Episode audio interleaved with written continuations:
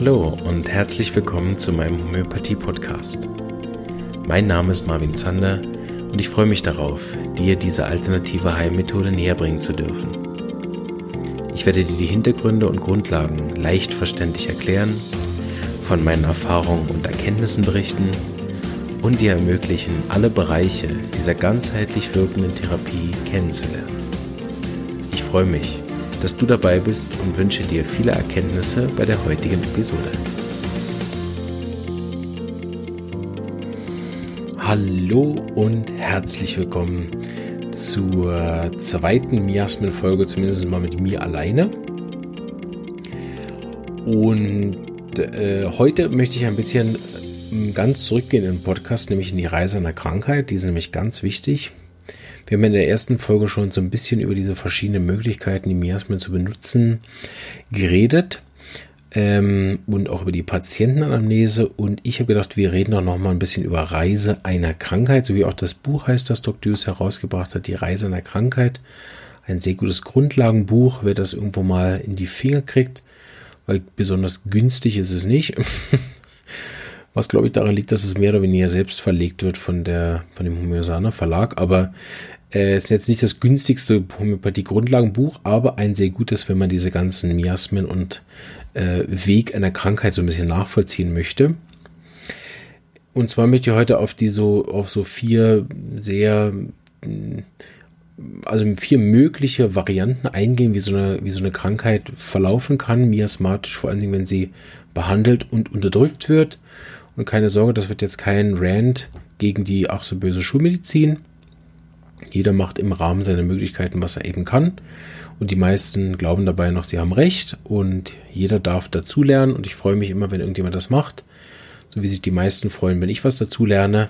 So geht es gar nicht darum, jetzt wieder über Unterdrückung zu reden und was nicht alles Schlimmes die äh, Antibiotika und so weiter machen, sondern es geht mir darum zu verstehen und zu beobachten, ähm, was passiert, wenn man Krankheiten behandelt, ohne sie ganzheitlich zu betrachten. Und das Schöne ist, ich habe das zugetragen bekommen äh, von unseren Studenten und möchte gerne mit der Geschichte einsteigen. Und zwar haben die eine neue Lehrerin für Untersuchungstechnikerin. Die ist nebenbei auch Chirurgen, so wenn ich da richtig informiert bin.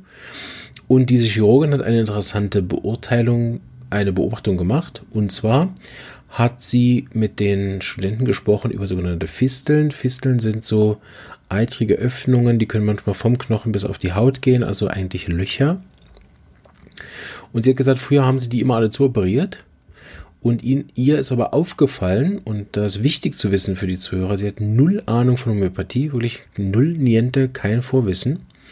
Sie hat beobachtet, dass, wann immer sie es gemacht haben, die Patienten oft innerhalb von wenigen Monaten schwer krank oder sogar gestorben sind, wenn sie so Fisteln zuoperiert hat. Natürlich nicht immer, aber offensichtlich so oft, dass es ihr ein Anliegen war, das mit den äh, Studenten zu teilen. Und das ist bei uns eine ganz gängige Sache, oder das unterrichtet man mehr oder weniger nach vier Wochen. Ne? Keine Fisteloperationen, sonst macht's Kaboom. Ähm, das wissen wir seit 200 Jahren, mehr oder weniger, seit äh, die Miasmen gibt, weil die eine Fistel kann unter Umständen syphilitisch sein. Und darauf komme ich nachher, wenn ich auf Reise einer Krankheit eingehe. Auf jeden Fall ist sie jetzt inzwischen dazu übergegangen, diese ähm, äh, Krankheit nicht mehr einfach zu äh, weil sie das eben bemerkt hat. Und hätte sie Homöopathie studiert oder hätten die Ärzte ein Standard äh, Semester Homöopathie, einfach nur um zu wissen, was die da so machen. Und zwar auch nur die Hintergründe, dann wüsste sie das und dass das so ist und hätte sehr vielen Patienten viel Leid erspart.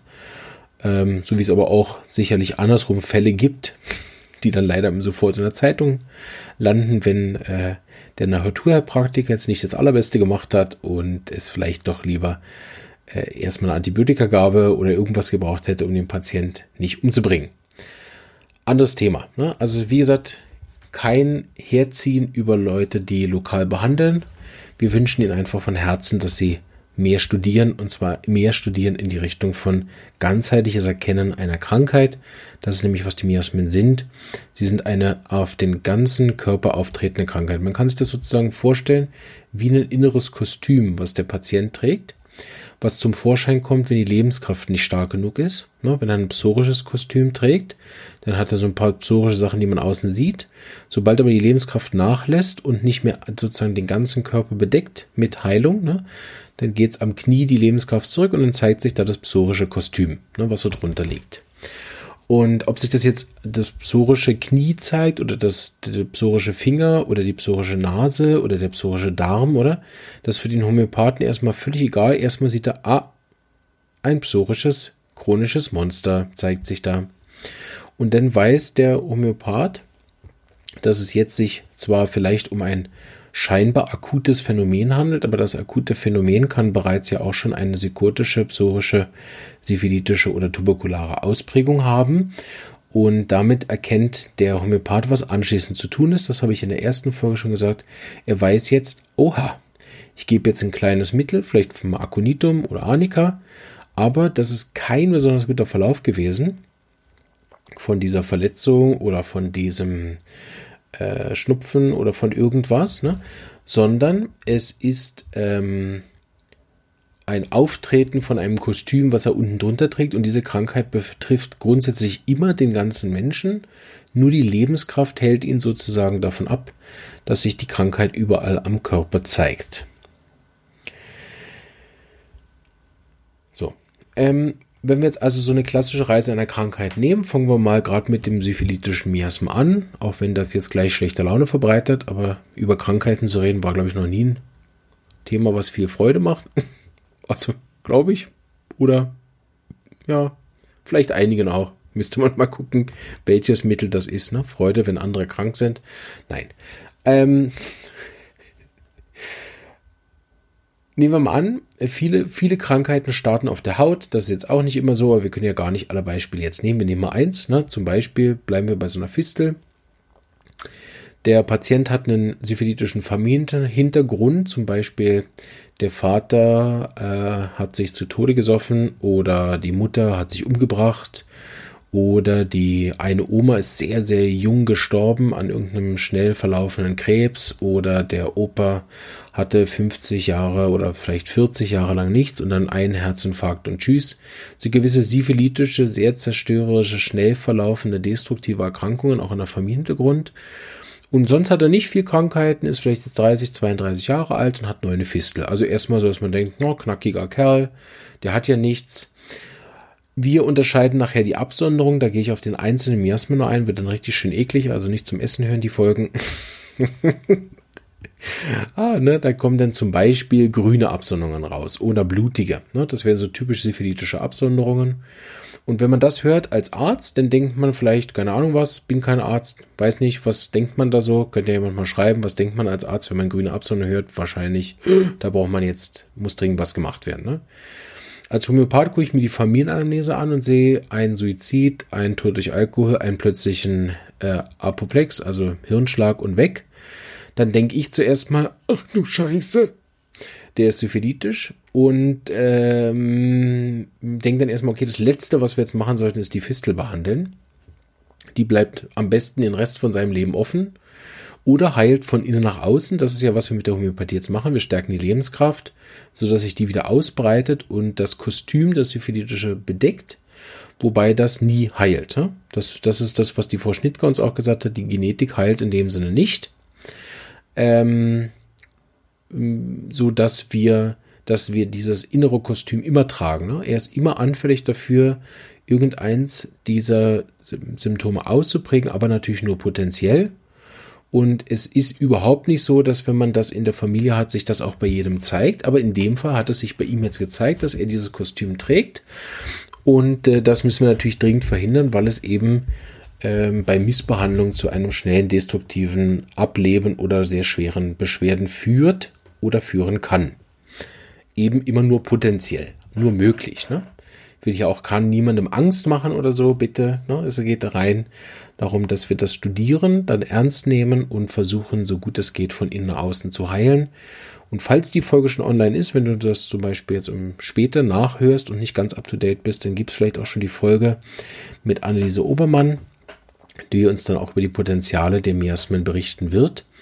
Da freue ich mich sehr drauf. So nur wenn man denn ein syphilitisches Miasma als Gen hat, ist man noch lange nicht zum äh, Tode verdammt oder so. Ne?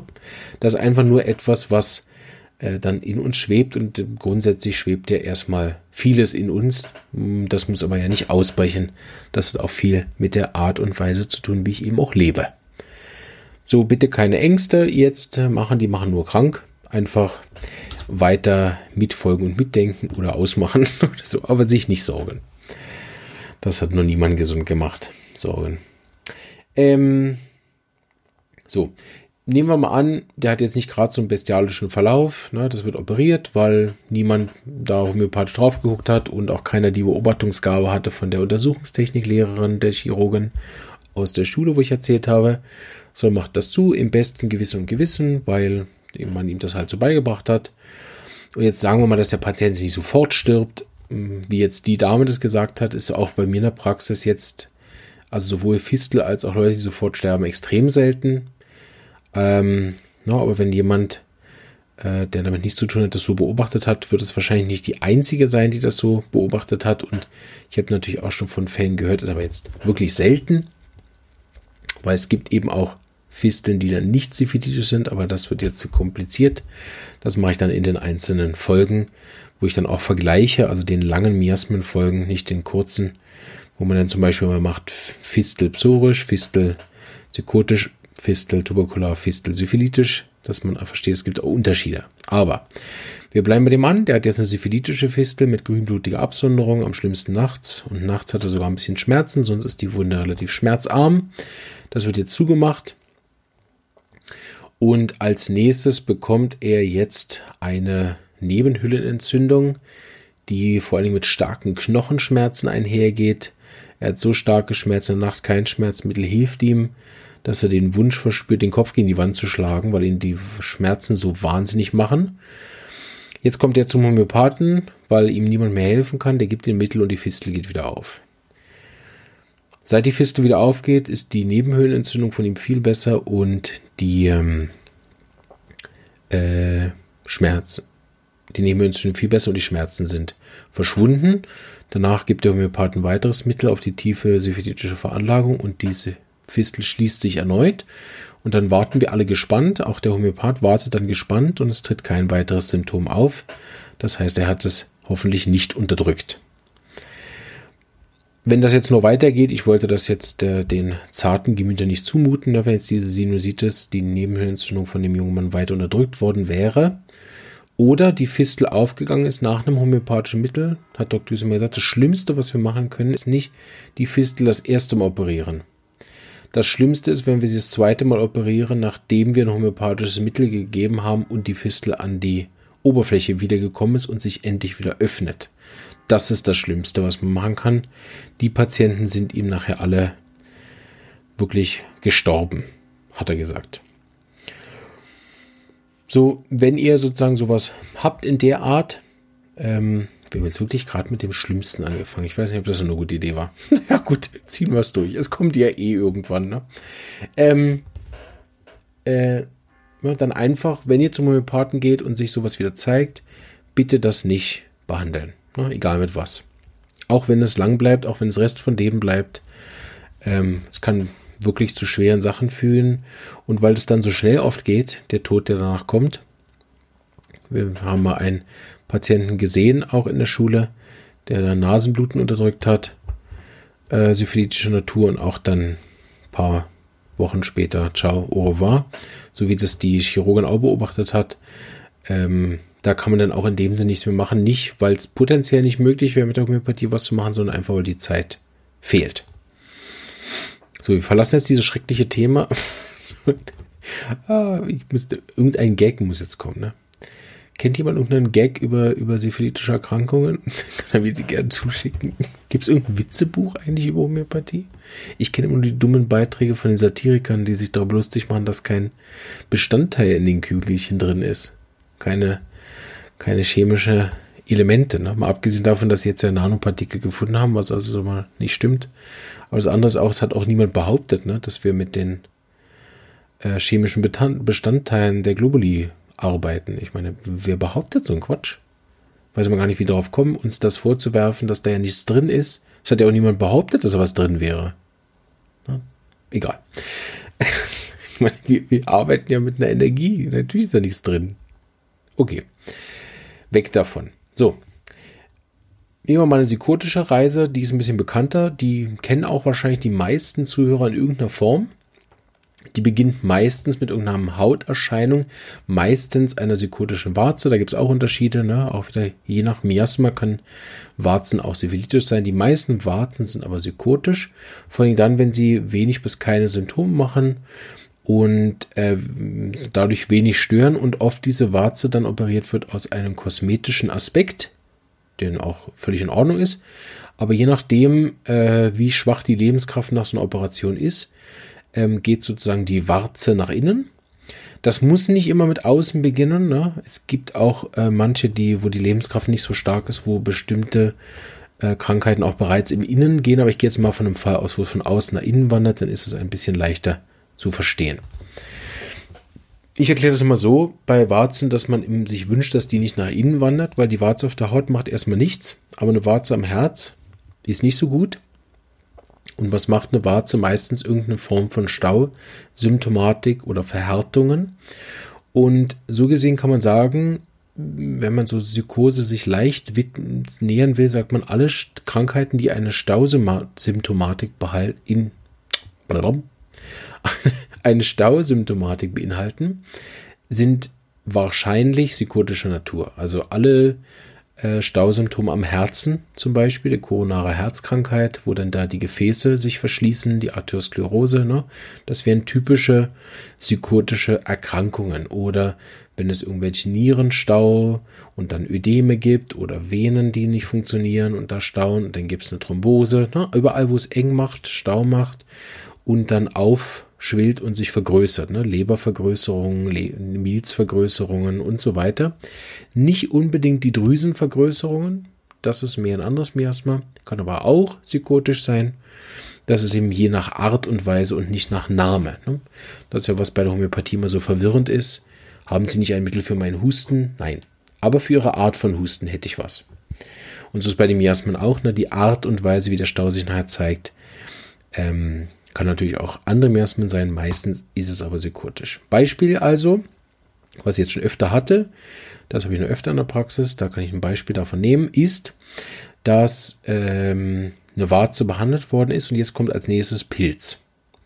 Pilz zeigt sich meist auf der Schleimhaut, da haben wir diese schöne von außen nach innen Wanderung, also die Krankheit wandert weiter nach innen, wo man sie überhaupt nicht gern hat, dann behandelt man sie weiter und sie wandert weiter nach innen.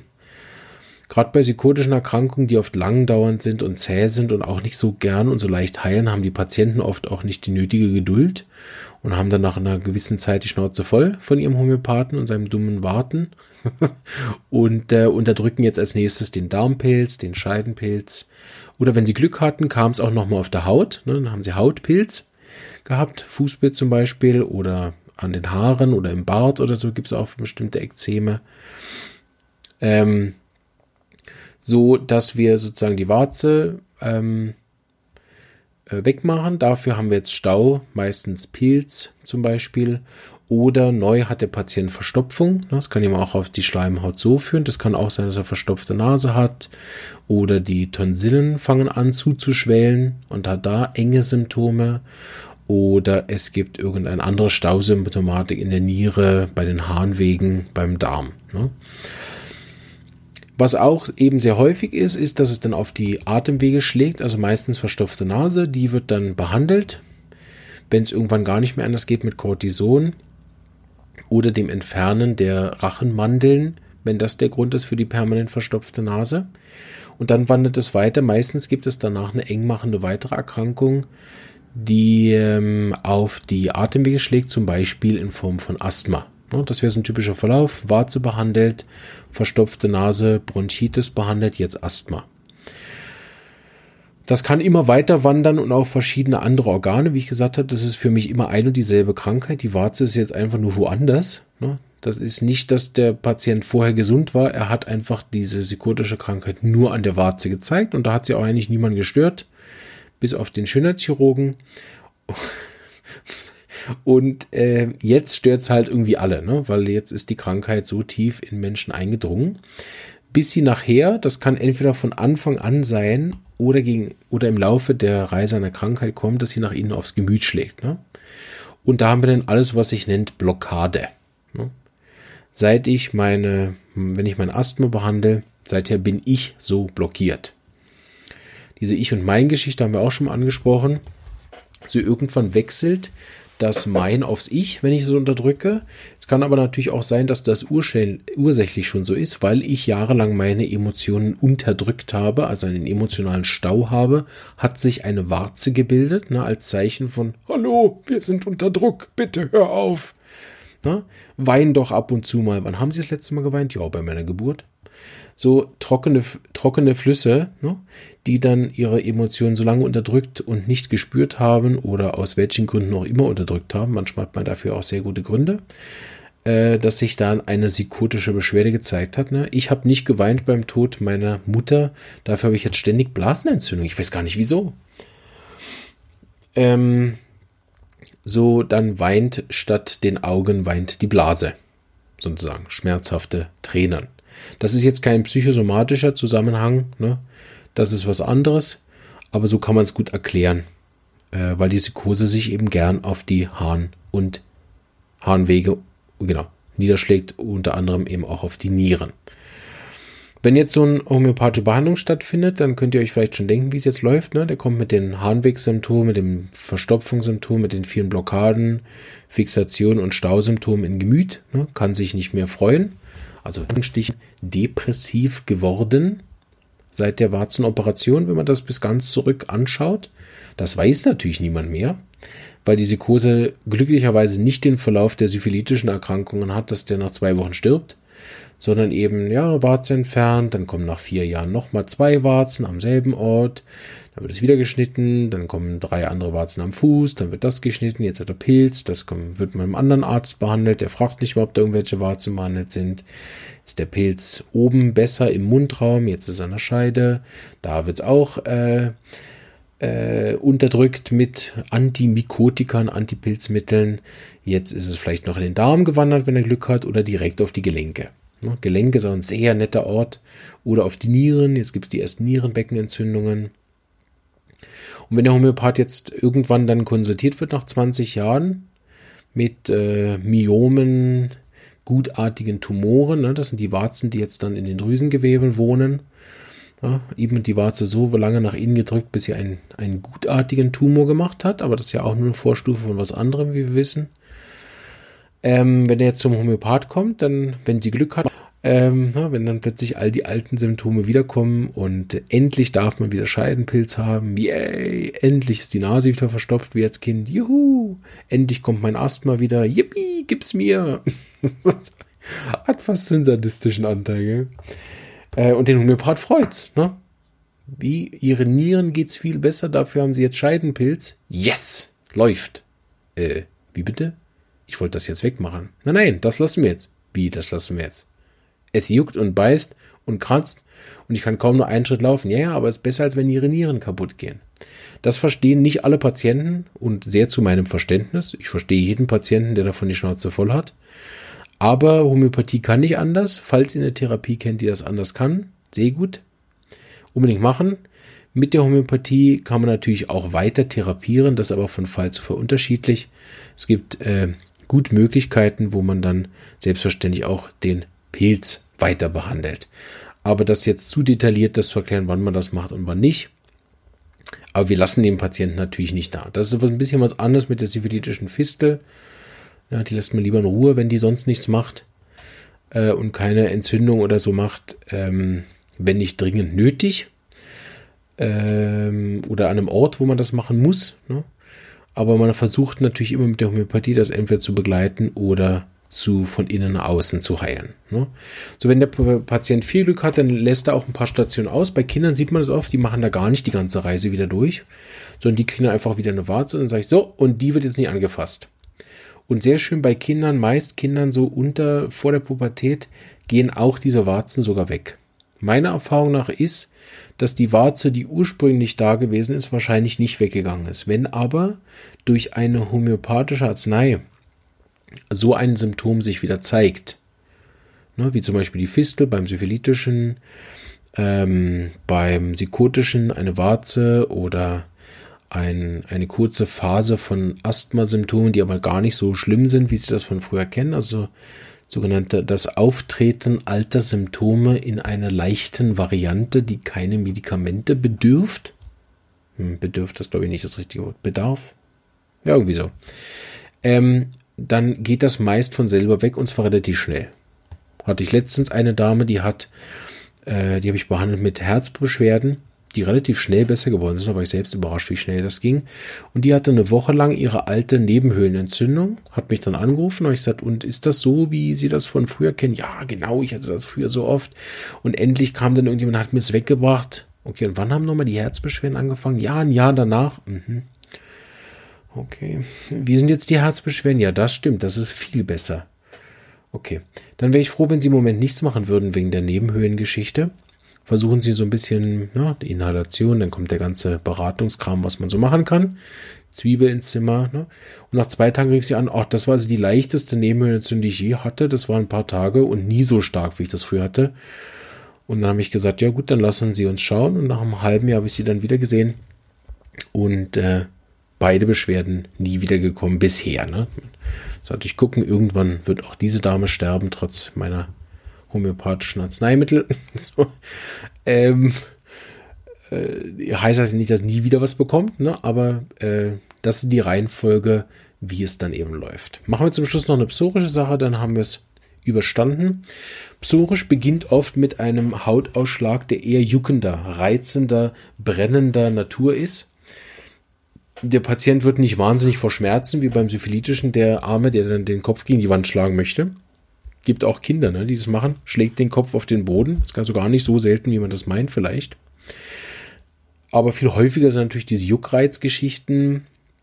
Oder das Kind hat Würmer, ne, das auch. Und es biest ihn, juckt am, am äh, Po und juckt an der Nase und juckt hier und juckt da und juckt hier. Ne?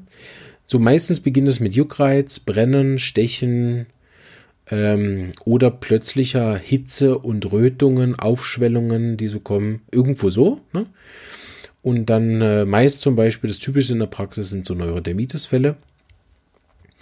Und äh, das nimmt, nehmen wir mal die ähnliche Reise wie bei der Psychose. Das macht halt nicht verstopfte Nase, sondern nachdem endlich man mit viel Cortison und vielleicht noch ein bisschen Bioresonanz, nichts gegen Bioresonanz, aber das ist mir schon öfter untergekommen, ne? dann der, endlich haben wir es geschafft, mit all dem Zeug die Neurodermitis wegzubringen. Yippie, yay. Das Einzige, was mich jetzt stört, ist, dass er immer Schnupfen hat. Und es ist so erstaunlich, ne? die Eltern auch, die Ärzte, der Bioresonanz, äh, Fachmann, niemand fällt das auf, dass jetzt die Haut besser ist und die Schleimhäute schlechter, was ich persönlich nie als Verbesserung sehe. Selbst wenn es bei mir nach Homöopathie passiert, bin ich immer skeptisch dagegen. Ne? Ah ja, ich habe jetzt Schnupfen, das ist bestimmt eine Erleichterung. Hm, ähm, so die Haut schlecht, viel besser. Ne? Jetzt hat man endlich eine schöne Verpackung, wie bei einem Geschenk, aber innen drin schimmelt alles. So, jetzt biest es innen. Ne? Jetzt läuft die Nase mit so wässrigem, reizender Absonderung und äh, die Nase ist stark gerötet, aufgeschwollen und man hat dann alles so, ne? Oh. schön dicht. Und ähm, Niesanfälle ne, bei geruchsempfindlich, ne, das wäre so eine psorische schöne Krankheit. Dann wird die natürlich super behandelt. Das ist das größte Problem bei der Psora. Die psorischen Krankheiten kann man so gut behandeln, ne? Weil jetzt hat er nämlich, nachdem er die Nase endlich behandelt hat, jetzt hat er eine fiebrige Erkrankung bekommen. Mama mia jetzt. Erst hat er Neurodermitis gehabt, jetzt hat er Schnupfen, das haben wir jetzt endlich besiegt. Jetzt kriegt er auch noch eine Fiebererkrankung mit Gliederschmerzen und ihm tut alles weh und er hatte Männerschnupfen. Oh, Mama, mir tut alles weh. Ne? So, jetzt muss man eine Fieber senken. Man muss so viel Arzneien geben, gell? Algifor und Fieber senken und Zepfli geben und Schmerzmittel geben und dann Hustensirup und das Zeug. Ne? Also am Anfang hatte man eine Salbe Jetzt hat man inzwischen schon fünf Medikamente, die der arme Kind braucht, die bei jedes Mal Grippe hat. Und natürlich jedes Mal schlimmer, ne? Jetzt fängt entweder diese Pseudogrupp-Geschichte an oder es geht Richtung trockene Bronchitis. Nicht so viel Schleim wie bei der, äh, bei der Bronchitis von der psychotischen Sache. Da ist dann viel Schleim und Stau, ne? Bei der psorischen Bronchitis haben wir dann die ganzen Reizungen und alles reizt und Husten und, und die ganze Nacht bellt er dann wie so ein Hund, ne? Und äh, ja, jetzt muss man noch das und dieses und so weiter. Und dann hat er irgendwann die erste Lungenentzündung. und keiner weiß, wie ist das gekommen. Ne? Wir haben doch alles richtig gemacht. Wir haben so viele Symptome unterdrückt und trotzdem hat er, oder gerade deswegen hat er eine Lungenentzündung bekommen oder seine erste Mittelohrentzündung und die wird natürlich weiter unterdrückt, sodass die Psora weiter ins Gemüt steigt. Dort macht sie dann die ganze Unruhe und Juckreiz. Dr. Hughes hat immer gesagt, der ADS-Kind, was seine ADS, also die Hyperaktivität und Hypersensibilität bekommen als Folge von unterdrückter Neurodermitis, hat jetzt halt Kratzen im Gehirn. Das ist medizinisch völlig inkorrekt. Natürlich kratzt es dem nicht ins Gehirn, aber so kann man sich gut merken. Ne? Vorher hat er auf der Haut gekratzt. Ah, ah, ah, kratzt. Ah, ne? So, und jetzt äh, kratzt es ihm halt im Gehirn. Der kann nicht mehr still sitzen, weil er Hummeln im Hinter hat. Und zwar nicht, weil er tatsächlich Hummeln im Hinter hat, sondern das ist ihn auf die Nerven geschlagen. Ne? Jetzt hat er den Juckreiz auf der Ebene von Nerven. Und wenn man so Kinder dann behandelt und man eine große Glück hat, dass man eine gute Arznei findet, dann schafft man es tatsächlich, dass dieser Hautausschlag irgendwann zurückkehrt. Und oft sind die Kinder dann viel ruhiger und können sich besser konzentrieren, was für mich erst dann der Beweis dafür ist, dass eine Unterdrückung tatsächlich stattgefunden hat. Also ich wehre mich so ein bisschen dagegen, dass jede Antibiotikagabe eine Unterdrückung macht, weil bei mir in der Praxis das nicht der Fall ist. Mag selbstverständlich Nebenwirkungen geben von diesen Behandlungen, aber nicht jede Antibiotikagabe und nicht jedes Mal, dass ich der Fieber senke, ist dann ein Grad Party. Aber wenn das der Fall ist, ne, man hat so eine Vermutung, dann gibt man das richtige homöopathische Mittel, das diese Tiefenwirkung hat, um Sachen auch wieder hervorzubringen. Und dann kommt der alte, alte fiebrige Erkrankung wieder, der alte Schnupfen wieder, der alte Hautausschläge wieder. Parallel dazu wird die Konzentration besser. Dann weiß ich, dass es damals unterdrückt worden ist. Kleine Nebensache, wenn wir schon bei Unterdrückung sind. Man kann auch hervorragend mit homöopathischen Arzneien unterdrücken, wenn sie nicht ganzheitlich gewählt sind. Das einfach als Cave Achtung, ne?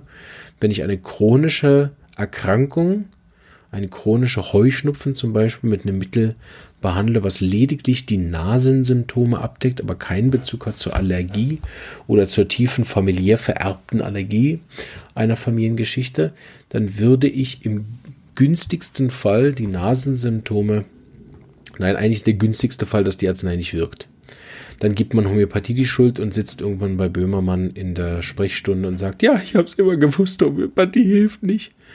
Ob es vielleicht daran liegt, dass man das falsche Mittel gewählt hat und nicht richtig verschrieben hat, wollen wir erstmal gar nicht diskutieren, weil wir wissen ja, ist nichts drin. so. Der schlechteste Fall ist, dass es wirkt, die Nasensymptome werden besser und jetzt macht dann Asthma, Heuasthma-Anfall. Ne? Das sind tatsächlich Fälle bei mir aus der Praxis und wenn ich dann der Heuasthma behandle mit einem tiefwirkenden allergischen Mittel und die Nase läuft endlich wieder, dann ist der Patient zwar noch nicht mega happy, aber mindestens hat er kein Asthma mehr. Und das ist oft eine Wahl, die ein Patient treffen muss in der Homöopathie, wenn er diese Geschenk von der Familie mitbekommen hat, die tiefliegende Störung von solchen Krankheiten, dass er denn die Wahl bekommt, will ich lieber Asthma, will ich lieber Heuschnupfen oder will ich lieber meine Dörredermitis zurück? Natürlich will er nichts von all dem. Und das Schöne, wie schreckliche unserer heutigen Medizinwelt ist, dass, dass alle außer dem Homöopathen ihm versprechen werden, dass wir die Neurodermitis loswerden. Also zumindest jeder, der es kann. Ne? Sei das jetzt mit Hilfe von äh, den Erzengeln oder Bioresonanz oder Akupunktur oder was auch immer. Jeder wird ihm sagen, nein, nein, kriegen wir weg, oder? Außer ich. Ich werde ihm sagen, jetzt haben wir das endlich wieder auf die Haut bekommen. Das Letzte, was ich will, ist, dass es wieder geht. Es darf von innen nach außen irgendwann gehen. Und ob wir das geschafft haben, wissen wir aber auch erst, wenn der andere Kram nicht wiederkommt. Und irgendwann denkt der Patient, aber was soll ich eigentlich auf den einen Miesmacher da hören? Der hat zwar mit meiner Asthma ging ganz gut. Also ich muss sagen, der Homöopath, der hat mir beim Asthma, bei meinem Asthma sehr gut helfen können. Aber dann nachher bei der Neurodermitis, da hat es nicht so gut funktioniert. Da musste ich dann doch wieder zum richtigen Arzt gehen. Ne? Und dann fängt die ganze Chose wieder von vorne an. Ich habe mal so einen Gag gemacht. Also ich finde ihn heute noch witzig. Mal gucken, ob ihr auch. Ich habe gedacht, mein Sohn sollte eigentlich Hautarzt werden, weil das sehr gut, da können wir uns nämlich die Bälle immer hin und her schlagen. Ne? Er unterdrückt die Neurodermitis und dann kommen sie mit Heuschnupfen und Asthma zu mir, dann heile ich das, dann kommt der Neurodermitis wieder und dann schicke ich es wieder zu meinem Sohn. also, ein nicht endendes Perpetuum mobile von Geld, was dann fließt zu uns. Nein, Herr Quatsch. Und auch da nicht jeder unterdrückte Hauterschlag führt zu einer Erkrankung. So, der tuberkulare Miasma sparen wir uns. Ich hoffe, das ist so ein bisschen klar geworden. Reise einer Krankheit anhand von den Miasmen klar zu machen. Und jetzt könnt ihr euch vorstellen, wenn man in so eine Patientenanamnese liest, dann liest man dann denkt, ah, okay, Psora, dann noch mehr Psora, okay, dann ist die Psora nach innen gewandert. dann noch mehr Psora. Okay, und da ist dann die Sikose dazu gekommen. Dann hat er parallel die beiden Krankheiten gehabt. Das wurde beides unterdrückt. Und dann hat er immer mehr Sikose bekommen. Und dann am Schluss, oh, noch mehr Sikose. Okay. Jetzt gucken wir mal der Familienamnese. Okay, da haben wir ein bisschen Psora und sehr viel Sikose. Mamma mia. Okay, gut dann, dann ist das was, was man so liest und dann weiß man ungefähr, mit was man zu tun hat und wie so ein Fallverlauf dann nachher wirkt. Und dann ist man als Homöopath auch gar nicht erschrocken, wenn man da Mittel gibt und der Patient kriegt Nasenbluten. Hier muss man, je nach Patient kann man dann lauter oder ein bisschen leiser jubeln. je nachdem, wie er das findet. Gibt schon einige Patienten, die rufen mich dann an. Ja, Herr Zander, Sie werden wieder lachen. Sie werden es wieder super finden. Sag ich, was denn? Ja, ich habe jetzt das und das bekommen. Sag ich, ja, ist ja super. Ah, sehr gut. Das sind mir meine liebsten Patienten, dann können wir zusammen darüber lachen. Ähm, so, ich glaube, es ist auch wichtig, dass man selber durch eine homöopathische auch mal so eine Erstverschlimmung hat oder das Wiederauftreten der alten Symptome. Das habe ich nicht ein paar Mal gehabt. Also überhaupt kein Zuckerschlecken. Und da erinnere ich mich noch immer so gut daran, dass ich auch wirklich Mitgefühl habe mit jedem Patienten, der es durchmachen muss. Aber es ist nachher, ich sage immer, wenn man das durchgeschafft hat und äh, wirklich tief da äh, eine Heilung erfahren hat durch das, dann äh, ist man hinterher froh, dass man durch diesen Weg hindurchgegangen ist. Sicherlich äh, nicht die leichteste Art zu heilen, aber im Moment, trotz vielen Sachen, die ich mir angeguckt habe, noch die, die einzige, die ich kenne, die so eine tiefen Heilung und das Wiederauftreten von alten Symptomen so zielsicher und nachvollziehbar auslösen kann. Aber ich bin mir sicher, dass jede äh, Therapie, die in, auf tiefgründige Art und Weise das Ganzheitliche abdeckt und eine ähnliche Schwingung erzeugen kann, wie das mit der Homöopathie möglich ist, das auch können müsste. Wird sicher geben, kenne ich aber nicht. Gut, ich hoffe, euch hat diese Folge auch ein bisschen gefallen. Ähm, und freue mich darauf, euch auch nächste Woche wieder zu hören. Entweder in einem Interview oder selber, aber keine Ahnung, was nächste Woche kommt. Das weiß nur mein großer, mächtiger Masterplan, den ich gerade hier nicht offen habe. Aber will ich gleich mal nachgucken, was eigentlich nächste Woche ist. Nicht, dass ich noch was aufnehmen muss. Nein. Ich hoffe, euch geht's gut. Wünsche euch alles, alles Gute. Einen wunderschönen Abend und bis bald. Tschüss.